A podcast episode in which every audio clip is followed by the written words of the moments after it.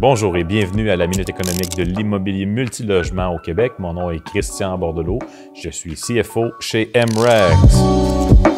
Aujourd'hui, à la Minute économique, on va parler de ce qu'on appelle le Stadium Effect. Euh, donc, un Stadium Effect qui existe en, phénomène météo, là, mais on parle vraiment du Stadium Effect au niveau de l'immobilier. Euh, vous l'avez bien compris. Euh, qu'est-ce qui se produit lorsqu'on a des infrastructures d'envergure. On parle de, évidemment de stade, on dit stadium, stade, on parle d'aréna, on parle de toutes sortes de, d'infrastructures pour des sports. On peut penser à une piste de, Formule 1, on peut penser à toutes sortes de choses. Il y a, et ça a été documenté, ça a été étudié, il y a un phénomène de gentrification qui s'accompagne finalement de, ces, euh, de la mise en place de ces infrastructures-là. Euh, la, gentrification, elle est très euh, géolocalisée par rapport à l'infrastructure. Donc, c'est-à-dire qu'on veut être proche de l'infrastructure, mais pas trop proche. On veut être capable de marcher jusqu'au stade de baseball, être capable de marcher jusqu'à l'aréna pour aller voir une partie de hockey, mais en même temps, on ne veut pas nécessairement être euh, disons, euh, brimé par les bruits et tout, le brouhaha qui va entraîner les foules qui vont aller assister aux événements. Donc, il y a entre l'infrastructure et ensuite le début de la zone de gentrification, il y a une espèce de gap.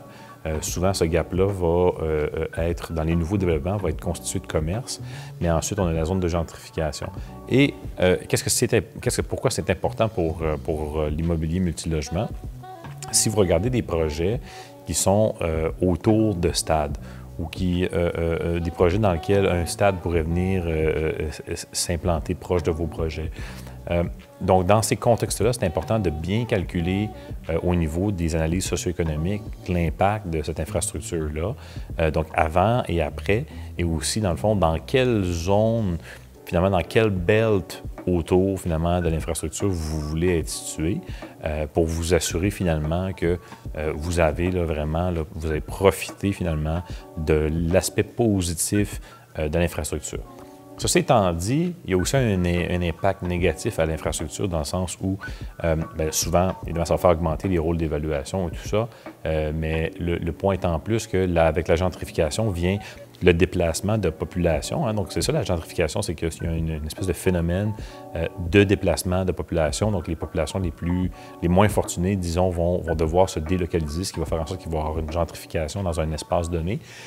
Donc, ces populations-là ne disparaissent pas, donc sont déplacées, vont se relocaliser. Et généralement, ce qui va se produire, c'est qu'on se trouve à les pousser un peu. Donc, c'est un effet de chasse-neige euh, d'un point de vue économique. Donc, on prend des populations, on vient vraiment les pousser. Donc, on vient les pousser un peu plus loin euh, euh, que où est-ce qu'ils étaient. Si tant évidemment que l'offre d'habitation est capable de le prendre. Et ça, ensuite, ça va faire redéplacer les autres populations, les autres types de clientèle qui étaient dans cette zone-là, qui voient l'arrivée des clientèles les moins euh, fortunées comme étant négatives. Euh, on a déjà parlé dans une autre minute économique du Evolutionary Economics et de comment, finalement, ces phénomènes-là vont fonctionner. Euh, donc, ça, ça va avoir un impact aussi. Donc, c'est important aussi d'anticiper que si on n'est pas dans la bonne zone, on peut avoir un changement de clientèle dans nos immeubles à court, moyen et long terme.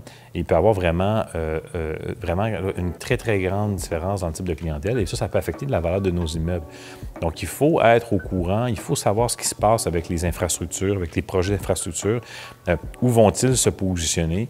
Et, comment seront-ils constitués? Et de quelle façon, finalement, ça peut venir affecter nos investissements? Merci d'avoir été avec nous aujourd'hui à la Minute économique.